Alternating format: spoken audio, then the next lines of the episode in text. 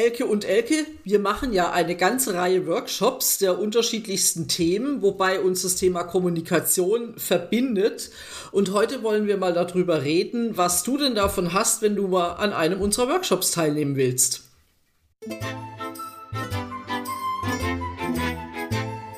Schon mal über Haltung nachgedacht? Wir, Elke und Elke, tun das. Bei der Kommunikation, beim Umgang mit Konflikten, Rollen und Vielfalt, bei Führungsthemen. Eigentlich fast immer. Welche Haltung macht jetzt den Unterschied? Und warum? Wie kommst du dahin? Darüber reden wir in unserem Podcast Müller und Schulz, Podcast mit Haltung. Also wir haben uns, wir, wir, haben ja schon eine ganze Menge Seminare und Workshops und Trainings jahrzehntelang fast gemacht und dabei auch jede Menge Erfahrungen gesammelt. Und Elke, dein Thema ist ja kulturelle Kompetenz, ähm, Integration, so das Hauptthema, so, so nehme ich das zumindest wahr. Und da denke ich mir, dass wir heute auf sowas so gar nicht mehr verzichten können, weil es ja gar nicht mehr eindimensional ist, was Kultur angeht. Wir arbeiten ja, ich glaube, alle Menschen arbeiten zusammen mit irgendwelchen ähm, Menschen aus anderen Kulturen. Also das hast du in ganz vielen ja, absolut, Bereichen, oder? Ja, also ich glaube so wirklich das rein, äh, ich weiß gar nicht, wie man sagen soll, manche sagen, das ist biodeutsche Team, das glaube ich gibt so tatsächlich nicht mehr, sondern ähm, wir haben ja, Mitarbeitende, die vielleicht hier groß geworden sind, natürlich, klar, aber eben einen Migrationshintergrund oder Migrationsgeschichte haben. Wir haben natürlich viele internationale Kollegen und Kolleginnen, die vielleicht für Projekte äh, aus einer Auslandsniederlassung kommen ähm, oder eben hier eingestellt wurden. Stichwort Fachkräftemangel. Genau. Also die Arbeitsgruppen, mhm. Teams, Unternehmen werden immer internationaler und ja nicht nur, also meine Hauptzielgruppe ist ja tatsächlich oft so das klassische Unternehmen, sage ich mal, ähm, nicht nur da, sondern ja auch äh, in deinem Kontext, wo es ja oft auch um äh, sage ich mal, Gesundheitseinrichtungen, Krankenhäuser, ja. Arztpraxen, ähnliches geht. Auch da erleben wir ja, dass es eigentlich äh, ja sehr multikulturell zusammengesetzte Teams sind. Ne?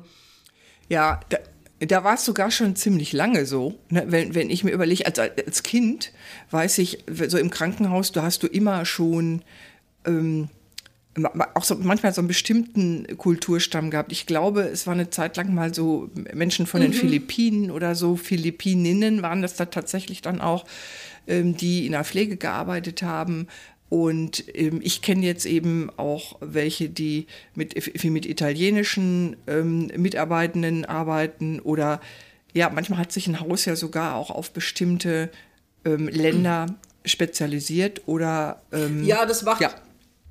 Und das macht daher, ja durchaus ja. Sinn, sage ich mal, sowas auch, ja, um, um dann eben auch zu wissen, wie ist der Ablauf, bis jemand herkommt. Und es ist dann einfacher, sich auf vielleicht ein oder zwei oder drei fremde Kulturen einzustellen, wie auf 15. Ähm, klar, das macht durchaus Sinn, da ein bisschen zu sortieren, ja. wenn es geht. Ja, aber, aber wirklich ist es wirklich klassisch, gehst du in eine Praxis, in irgendeine von Physiotherapie bis äh, Arztpraxis, Zahnarzt oder, oder irgendwelche anderen Ärzte, ähm, da ist mit Sicherheit ja, ein Mix von absolut, verschiedensten genau. Kulturen. Ja. Und im Krankenhaus sowieso. Also von daher macht es durchaus Sinn, sich zu überlegen, hey, wo gibt es denn da Schnittstellen? Wo gibt es Dinge, wo wir Vorteile rausziehen können, weil die einen vielleicht ja einfach natürlich eine andere Perspektive haben, aber auch vielleicht auch andere Fähigkeiten haben, die wir kombinieren können. Und ähm, wenn man dann so Trainings bei dir bucht oder die, die Auftrag, deine AuftraggeberInnen, was, was haben die davon, wenn, wenn die Trainings Ja, es geht ja in erster Linie tatsächlich also oft kommt, fange ich anders an, oft kommt ein Training zustande, wenn es einen gewissen Schmerz in der Zusammenarbeit gibt, ja? dass äh, so Unverständnis mhm. da ist, warum funktionieren, also zum Beispiel aus Führungskräftesicht, warum funktionieren äh, Mitarbeitergespräche nicht so richtig? Ähm, oder ich verstehe nicht, warum ich immer wieder viele Rückfragen gibt. Also alles das, was ich bisher dachte, das funktioniert gut. Da merke ich, das funktioniert. Je internationaler mein Team wird, meine Mitarbeitenden werden, funktioniert manches nicht. Also da gibt es immer so einen gewissen Druck zu mhm. sagen, ich will, ich glaube, wir müssen jetzt doch mal da hinschauen. Ja. Da reicht vielleicht ähm, das äh, Standard-Kommunikationstraining äh, äh ohne diesen interkulturellen Blick, reicht da vielleicht nicht mehr. Oder also so oft ist man weiß eigentlich nicht so richtig, was wäre denn jetzt noch eine Möglichkeit. Ähm, oder es, es gibt tatsächlich auch das Thema zu sagen, wir haben, was internationale Mitarbeitende angeht, eine hohe Fluktuation. Woran könnte es denn liegen? Ja. Ähm, also es gibt da Klar. die unterschiedlichsten ja. Gründe. Natürlich auch ähm, viele, die sagen, wir merken, also wir wollen internationaler werden und wir werden es auch, äh, weil wir einfach Bewerbungen aus dem Ausland kriegen und äh, da versuchen die Mitarbeiter dann auch zu nehmen und einzustellen. Wir wollen da aber gewappnet sein und wir wollen da Verständnis für haben und wir wollen ja auch ähm, Synergien erreichen. Also ich finde, oft ist ja immer noch leider der Blick auf interkulturelle Trainings, da geht es um Unterschiede. Ja, das geht's natürlich, aber es geht darum, wie ich mhm. die Unterschiede eigentlich sinnvoll nutzen kann. Also wie, wie komme ich zu Synergien? Ne? Also äh, was hat das Team davon, wenn es äh, bunt zusammengewürfelt ist und die unterschiedlichen Perspektiven, die unterschiedlichsten Erfahrungen äh, da plötzlich zusammenkommen? Und darüber reden wir oder damit arbeiten wir mit ja. den Themen. Ja, und ich glaube, das ist überhaupt nicht so präsent im Bewusstsein. Also ich höre von Arbeitgebern, ArbeitgeberInnen höre ich eher, dass, ich denke jetzt gerade nach beim, beim Reden, also dass es, ähm, ja, das so ein bisschen aus der Not herausgeboren ist natürlich, ne? Dass du eben vielleicht auch gar keine Fachkräfte mehr kriegst. Ich denke jetzt sogar an die, ähm, äh, Oh, jetzt fehlen mir gerade die Worte. Hier die ähm, Restaurants und, und Küchen und so weiter und so fort. Also, mhm. dass Servicekräfte fehlen. Und da hast du das ja ganz, ganz oft auch. Und da ist es eben sicher auch aus der Not herausgeboren. Und dass das ein Vorteil ist, das glaube ich, ist nicht Klar. Ja, genau. Das, ich sag ja, deswegen kommt leider oft erst ein Training oder ein Workshop zusammen, wenn es irgendwo Not gibt, im Sinne von wir verstehen uns nicht, es gibt Konflikte, ähm, wo du ja. ja. dann letztendlich auch wieder ein Stück weit mit ins, ins äh, Spiel kommst, ja, zu sagen, bei uns läuft irgendwas nicht rund, lass uns doch mal gucken, woran es liegen kann. Und da kann das Thema äh, interkulturelle Unterschiede, interkulturelle Kompetenz kann ein Thema davon sein, ja. Hast du mal ein konkretes Beispiel? Weil ich frage mich jetzt auch, was sind deine Teilnehmerinnen? Bei mir sind die vielleicht sehr wahrscheinlich natürlich ein bisschen andere, das wissen wir ja auch. Ähm, auch wie, wie wir arbeiten, mhm. da gibt es Parallelen, manche Sachen machen wir unterschiedlich. Ähm, Nutzen können wir auch beide benennen. Das ist, glaube ich, sogar ganz ähnlich. Aber genau, wenn du mal so ein konkretes Beispiel hast, welche Teilnehmer waren das und äh, was ist dabei rausgekommen? Mhm, Fällt also dir da was zu ein? Ein klassisches Thema ist tatsächlich so in Richtung Awareness, also Sensibilisierung für diese äh, interkulturelle Kompetenz. Ähm, ich habe da ein Unternehmen im Kopf, die sehr schnell gewachsen sind, sehr international rekrutiert haben. Also es, äh, sage ich mal, von hm. wir sind überwiegend deutsch, wir sind innerhalb von kürzester Zeit zwei Jahre sehr international geworden, auch Niederlassungen äh, im Ausland äh, größer geworden sind. Und da war tatsächlich der Druck der Führungskräfte, ähm, ich verliere von den internationalen neuen Kolleginnen einige ähm, wir haben eine höhere Fluktuation. Manche Sachen, wo wir denken, die bisher funktioniert haben, die funktionieren nicht mehr. Da müssen wir mal hingucken. Und dann geht es tatsächlich darum, erstmal rauszukriegen, was konkret fällt euch auf. Also nennen mir Beispiele. ähm, dann kann man sich daran langhangeln und mhm. dann geht es wirklich ich arbeite da dann auch sehr, je mehr eigene Beispiele mhm. kommen, umso besser, sonst bringe ich eigene mit, die ähnlich ja. sein könnten, die da passen, ja. wo man sich dann äh, an Themen arbeitet wie Kommunikationsmuster, so wie wir Deutsche sehr direkt mit der Türe ins Haus fallen, so kommunizieren ja nicht alle, sondern sehr viel verhaltener, sehr viel indirekter. Es geht bei Führungskräften immer um das Thema, welches Verständnis von Hierarchie haben denn die internationalen Kolleginnen, die gekommen sind? Was erwarten die von dir als hm. Chef, als Chefin, als äh, ja, bist du mehr Coach, bist du mehr Kumpel, bist du äh, tatsächlich jemand, der klare Ansagen machen soll? Also darüber zu reden, ähm, das ist ja ganz entscheidend. Ähm, so, so, also um solche Themen geht es und dann eben auch zu gucken, was bringen die denn mit, an Bereicherndem? Was erlebt ihr da und wie könnt ihr das noch stärker tatsächlich nutzen? Das ist irgendwie ein blödes Wort, aber ich kann es gerade nicht anders ausdrücken, ähm, dass wir da mehr draus machen können. Sei es Sprachkompetenzen zu nutzen, aber eben auch die Vielfalt an Ideen, an Kreativität, die da ja entsteht, die oft unverpufft irgendwo im Raum ist, aber äh, keiner großartig drüber nachdenkt. Ne? Und natürlich auch immer der Blick, wo gibt's ja. vielleicht Konflikte ähm, dadurch, äh, also was müsst ihr auch machen, um die bisherigen äh, Mitarbeitenden mitzunehmen in diesem Wir werden internationaler Prozess. Und ich glaube, die beste Aussage an Feedback, äh, die mir ein Teilnehmer mal gegeben hat, war wirklich nach einem halben Seminartag, Gott, wir haben noch gar nicht so viel gemacht, aber das würde mir jetzt schon reichen, weil ich glaube, mit dem Wissen hätte ich schon einige meiner internationalen Mitarbeiter halten können. Und das ist natürlich, also es hat mich sehr beeindruckt, weil ich dachte, ja, tatsächlich, wir haben noch gar nicht viel mhm. gemacht. Wir haben eher so über erstmal allgemeine Themen auch geredet. Das ist oft so die, die Hinführung, worum geht's bei dem Thema überhaupt.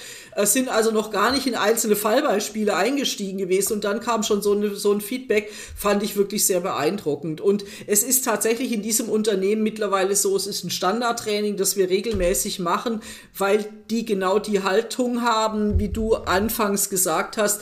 Äh, das sollte eigentlich ein Thema für jeden sein. Ne? Das ist nicht mehr was nice to have, sondern ja. gehört eigentlich so zu dem Thema must have. Und ich glaube, da schließt sich auch so der Kreis ja zu, zu deinen Themen. Äh, du bist ja auch Kommunikation, wie kriegen wir sie besser hin? Wie vermeiden wir Konflikte? Wie kommunizieren wir klarer? Und ich glaube, auch da ähm, geht es ja oft darum, wenn ich besser kommuniziere, spart es hinten raus tatsächlich auch Geld. mhm. Tut es also Geld, Zeit, Zeit ist ja auch Geld. Also das kannst du ja super umrechnen und natürlich auch fürs Absolut, Wohlbefinden ja. ist das wichtig, ne? weil dir es einfach oft auch besser geht. Also es geht uns ja eher besser, wenn wir das Gefühl haben, die Welt ist in Ordnung, allen geht's gut. Ähm, per se, sage ich jetzt mal, wollen wir Menschen ja nicht einem anderen irgendwie was Böses tun oder weil ich Vorgesetzte bin, will ich nicht unbedingt, dass die anderen leiden, sondern ich will trotzdem mhm. immer noch gemocht werden. Und wenn da jemand ist, den ich nicht verstehe und der mich, mich nicht versteht, dann ist das natürlich etwas schwieriger. Ähm, da, da kommt mir auch wieder dieses Inselmodell im Kopf von der Vera F. Birkenbiel, ähm, das, wo du dir dann vorstellen musst, ich habe da ja auch so ein Bild zu, der Mensch ist auf einer kleinen einsamen Insel mit seinem Köfferchen von Informationen und je näher die andere Insel mit dem anderen Menschen bei dir dran ist, desto leichter mhm. kannst du kommunizieren. Du brauchst nur rüberrufen oder kannst vielleicht ein Blättchen rüberreichen oder so mit deinen Infos. Und die Infos, das sind so Werte, äh, Meinungen. Ne? Wir, wir wollen uns ja mitteilen. Wir wollen ja zu einer mhm, Gemeinschaft absolut, dazugehören. Ja. Und je weiter das Ding weg ist, und das ist vielleicht dann auch, wenn es eine andere Kultur ist, dann kannst du dir das noch ein bisschen weiter vorstellen, umso mehr Arbeit musst du betreiben.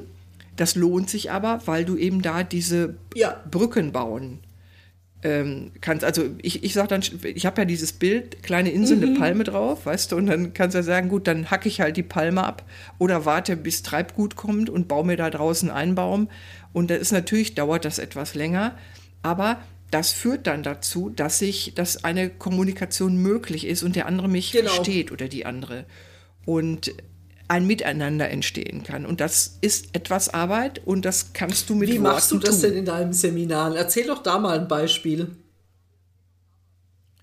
Ja, also es, es kommt ja darauf an, wen du in den Seminaren hast. Also wenn ich jetzt an die Führungskräfte denke, die eine Weiterbildung zur Leitung machen, äh, außer Medizin, also in dem Fall sind das ja, äh, Mediz die nennen sich jetzt medizinische Technologen, früher MTA.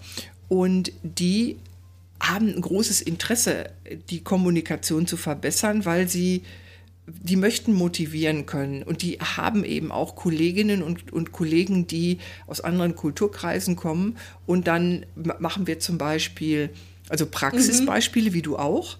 Ich frage, was für ein ähm, Problem, sag ich mal, habt ihr denn gerade? Und da, da kannst du eins nehmen, was alle haben. Also ihr, es gibt Kollege XY und äh, das kann zum Beispiel ein Arzt sein, eine Ärztin oder eben aber also jemand aus einer anderen Abteilung oder eigenen Abteilung. Und die Person macht irgendwas, was mir nicht in den Kram passt oder sie hat mich verletzt oder da haben wir natürlich manchmal auch Mann-Frau-Unterschiede. Ich habe den Eindruck, ein Mann lässt sich von mir als Frau nicht sagen, ähm, was er tun soll oder sowas oder der dem habe ich das schon fünfmal erzählt und ähm, der macht das immer noch nicht. So, und dann mache ich meistens einen mhm. Perspektivenwechsel. Das kann so aussehen, dass wir zwei Gruppen bilden und den einen, ich helfe dann immer mit, erzähle ich und schildere ich und versuche die in die Situation von dieser anderen Person zu bringen. Da stelle ich vorher viele Fragen, dass ich ein bisschen mich da mhm. reinversetzen kann. Und dann male ich quasi so ein Bild von dieser Person und die müssen sich da reinversetzen und dann gibt es eine Arbeitsgruppe und die anderen mhm. sind dann die andere Person. Und dann versuchen die hinterher, dann geht das auch wieder über Fragen, ähm, bestimmte Sachen nachzuvollziehen. Und das passiert auch meistens, dass man dann etwas besser etwas verstehen kann. Und der nächste Schritt ist dann, Hilfestellung zu geben, wie kannst du das denn kommunizieren? Das ist fast immer mit den gewaltfreien, mhm. mit den vier Schritten der gewaltfreien Kommunikation. Ja, das klingt ja sinnvoll zu sagen, genau, wie, wie kriege ich es denn besser hin? Ne? Was kann ich, äh, kann ich verbessern? Weil, ja. da haben wir ja auch schon drüber gesprochen, über diese vier Schritte, äh, man endlich auch so die Emotionen in, de, in die Kommunikation bringen darf. Ne? Und genau. Ja. Ja. Ja. Und ähm, was, was glaube ich, interkulturell möglich ist, also auch sowas wie Ich-Botschaften, Fragetechnik, ich glaube, das ist egal, ähm, welche Kultur, um welche Kultur es da geht. Weil das erlebe ich so auch mit meinem Mentee.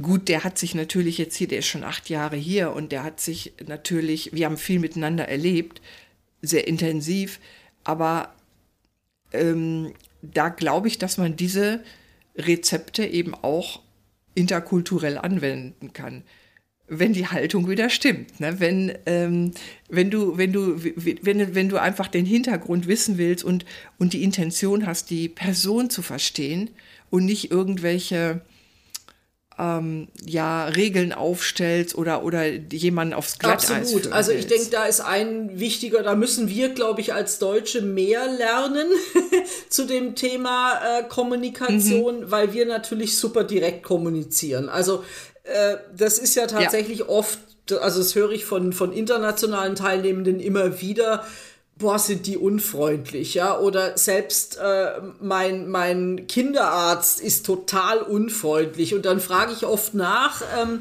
wenn ich internationale Teilnehmende habe, wieso, was ist denn passiert? Also, äh, Sag mach mal ein Beispiel von eurer Kommunikation. Und dann ist er gar nicht unfreundlich aus, aus meiner Sicht auch, sondern der hat eben eine Frage beantwortet, nee, das geht nicht so.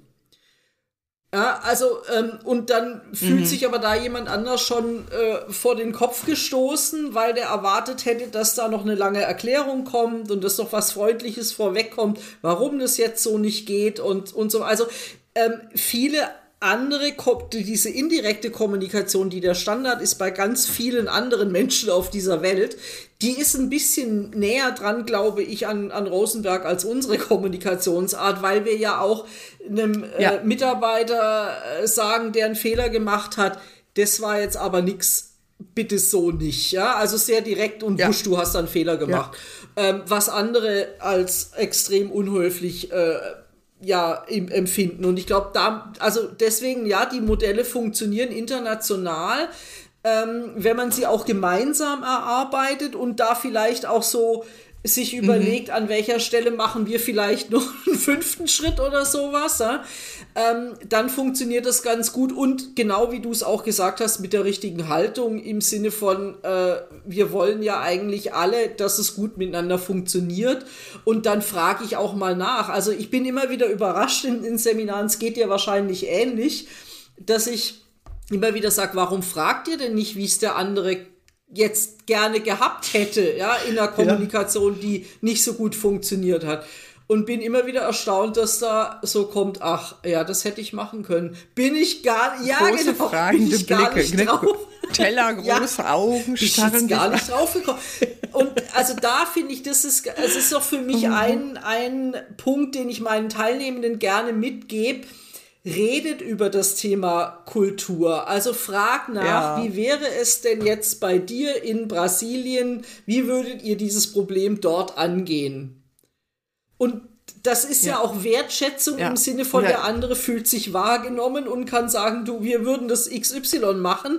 Ähm, also solche, es sind ja oft ganz einfache Dinge, die aber natürlich, also verständlicherweise im Alltag oft auch untergehen. Ne? Da, da steht das Projekt, da stehen Deadlines und weiß ich nicht was, äh, das nächste Weekly, das nächste Daily, was erledigt sein will. Ähm, so, also da geht sowas unter und ich glaube, das ist dann das, wo wir reinkommen können und sagen, jetzt gucken wir mal wieder von oben drauf und bringen da ein bisschen mehr Ordnung in das Ganze rein. Ne? Ja, absolut. Und, und das ist ja auch äh, losgelöst von Kultur. Ich stell dir vor, irgendwie irgendwo, man hat eine neue Kollegin oder einen neuen Kollegen und die, die Person, die macht irgendwas, was du nicht einordnen kannst. Wir kämen ja nie auf die Idee zu sagen, hör mal zu, ich wundere mich so ein bisschen, weil ich kann das jetzt nicht einordnen. Gibt es da irgendwas, kann ich dir da mhm. helfen oder so, weißt du, ja. sowas anzusprechen. Stattdessen zermartert man sich das mhm. Hirn, fragt andere Kollegen, guckt, wer was beobachtet hat und so. Also total ja, ja. strange eigentlich. Ja, irgendwie verklemmt. Ich glaube, wir sind da irgendwie richtig verklemmt, mhm. was das angeht. Ähm, also kommt mir manchmal so vor. Und ähm, dann können andere das natürlich auch nie einordnen. Oder es ist auch oft wirklich unhöflich, weil du, weil du da nicht dran denkst. Wenn ich, wenn ich an meinen Kalett denke, der schreibt, wir, wir haben ja uns Millionen WhatsApp schon geschrieben in diesen acht Jahren und der schreibt ähm, zumindest, also wenn wir uns jetzt nicht mehrmal am Tag machen, dann fällt das weg, aber der schreibt immer noch, mhm. wünsche Ihnen gesund zu bleiben. Ich habe mhm. gerade noch mal kurz geguckt nebenbei, da steht das. Das ist so ein typischer Satz, den schreibt er immer da rein. Das mhm. gehört für ihn dazu. Das ist höflich. Ja, absolut. Das ist doch schön. Also ja, soweit haben wir gar nicht auf dem nee, Portfolio. Nee, also oft ja? auch ähm, tatsächlich, also das erlebe ich auch mit, mit meinen äh, Freunden aus Nepal, ähm, da kommt auch tatsächlich immer, ähm, geht's dir gut, geht's deiner Familie gut? Ähm, ja. ja, also so erstmal dieses, wie geht's dir eigentlich, bevor dann eigentlich das kommt, um was es gehen soll. Und ja. manchmal denke ich auch genau. so, äh, ja, aber es ist es ist ernst gemeint auch und ich denke, da können wir ja ein bisschen was abgucken und das versuche ich dann auch genau in die, ja, in die Seminare es. reinzubringen ja. und zu sagen, geht doch einfach mehr aufeinander zu, kulturunabhängig. Also ich glaube, das äh, ist bei dir genauso ein Thema wie bei mir, ähm, um dann zu sagen, ja. frag doch erst mal bei den anderen, wie würden sie es denn so machen. Genau. Genau, und um, um nochmal auf den Punkt zu Anfang zu kommen, was haben Leute davon, wenn sie zu uns kommen? Also auf jeden Fall Erkenntnisse im Umgang mit anderen Menschen, durch wieder diese Perspektivenwechsel und auch durch äh, Tipps und Empfehlungen, die wir mitgeben, wie du aus der Nummer rauskommst oder wie du einfach in Zukunft besser mit bestimmten Dingen umgehen kannst oder wie du auch Menschen besser verstehen kannst und dir dadurch klarer wird, was du tun Ja, willst. genau. Und je konkreter die Sachen sind, die unsere, also die, die Teilnehmenden mitbringen, umso konkreter sind ja auch die Antworten darauf. Ne? Ja. Ähm, zu sagen, okay, den Fall habe ich sowieso immer wieder, dann kann ich äh, das übernehmen. Ähm, ich finde noch einen Punkt, den ich äh, so in Anführungszeichen sagen würde, was hast du davon, wenn du zu uns ins Seminar kommst? Du musst ganz schön viel arbeiten. Also ich glaube, ähm, wir verlangen unseren, sowohl du als auch ich, unseren Teilnehmenden schon was ab im Sinne von, du musst an den Themen ernsthaft arbeiten. Wir halten, wenn wir nicht gerade ein, ein, eine Weiterbildung äh, machen oder ein Seminar an der Hochschule, wo es um Input geht, müssen die Teilnehmenden ganz schön selber machen und selber ausprobieren ähm, und sich die Themen erarbeiten mit Hilfestellung, aber eben nicht, hier kriegst du eine fertige Lösung präsentiert. Absolut. Ja, und das, das, diese Bereitschaft, finde ich, die muss auch da sein, weil sonst, sonst, sonst gehst du so ein Genau. Thema ja gar nicht an. Genau. Da, da gibt es keine Ja, aber oft ist ja der Wunsch, also das Lösungen. habe ich oft am Anfang, das vielleicht noch so als, als Schlusssatz, vielleicht ist es bei dir ähnlich, dass man natürlich schon gerne so eine Do's and Don'ts Liste hätte oder ja. Genau, die Na zehn klar. besten Tipps der Welt. Äh, ja, genau. Zehn Gebote. Ähm, das können wir und wollen wir ja gar nicht liefern. Ne? Aber Nee.